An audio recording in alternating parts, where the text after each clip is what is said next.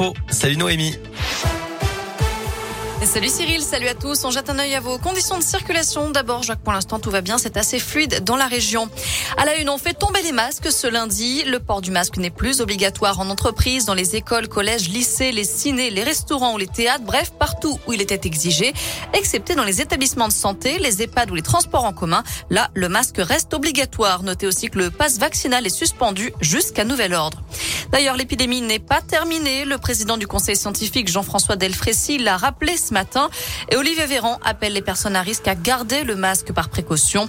Près de 60 500 nouveaux cas de Covid ont été recensés ces dernières 24 heures. Le gouvernement, lui, présentera son plan de résilience mercredi, des mesures visant à aider les entreprises et les particuliers face à l'augmentation des prix des carburants, de l'énergie ou des produits alimentaires. Une remise de 15 centimes par litre pour les carburants a déjà été annoncée par Jean Castex samedi. Elle sera effective à partir du 1er avril et pendant 4 mois. Il menace de décapiter l'amant de sa femme puis de se suicider. Un homme a été placé en garde à vue ce week-end après des menaces de mort proférées dans la nuit de samedi à dimanche à Saint-Just-Saint-Rambert, dans la Loire. D'après le progrès, les gendarmes ont dû intervenir pour interpeller cet individu alcoolisé et sous l'emprise de stupéfiants. Toujours à la page des faits divers, un motard grièvement blessé dans un accident hier soir à Saint-Laurent-la-Conche, dans la Loire.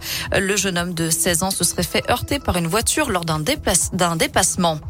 À l'étranger, nouveau round de négociations aujourd'hui, le quatrième depuis le début de l'offensive russe, alors qu'un bombardement ce matin à Kiev, la capitale ukrainienne, a fait un mort. Par ailleurs, la centrale de Tchernobyl est de nouveau sans électricité. L'Ukraine accuse l'armée russe d'avoir à nouveau coupé l'alimentation électrique du site nucléaire. L'armée russe qui n'exclut pas de prendre le contrôle total des grandes villes ukrainiennes, c'est ce qu'annonce le Kremlin ce midi. La guerre en Ukraine et ses conséquences en France, c'est le sujet d'une grande soirée politique sur TF1. Huit des douze candidats à l'élection présidentielle se retrouvent, mais sans débat.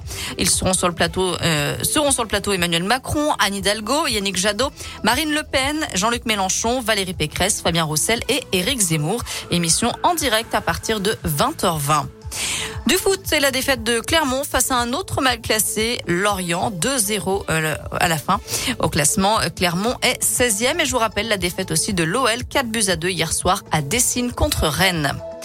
On termine avec une idée sortie et un bon plan pour les étudiants stéphanois, à tous ceux qui voudraient voir Cadmerade jouer la pièce de théâtre intitulée Ami demain soir à l'Opéra.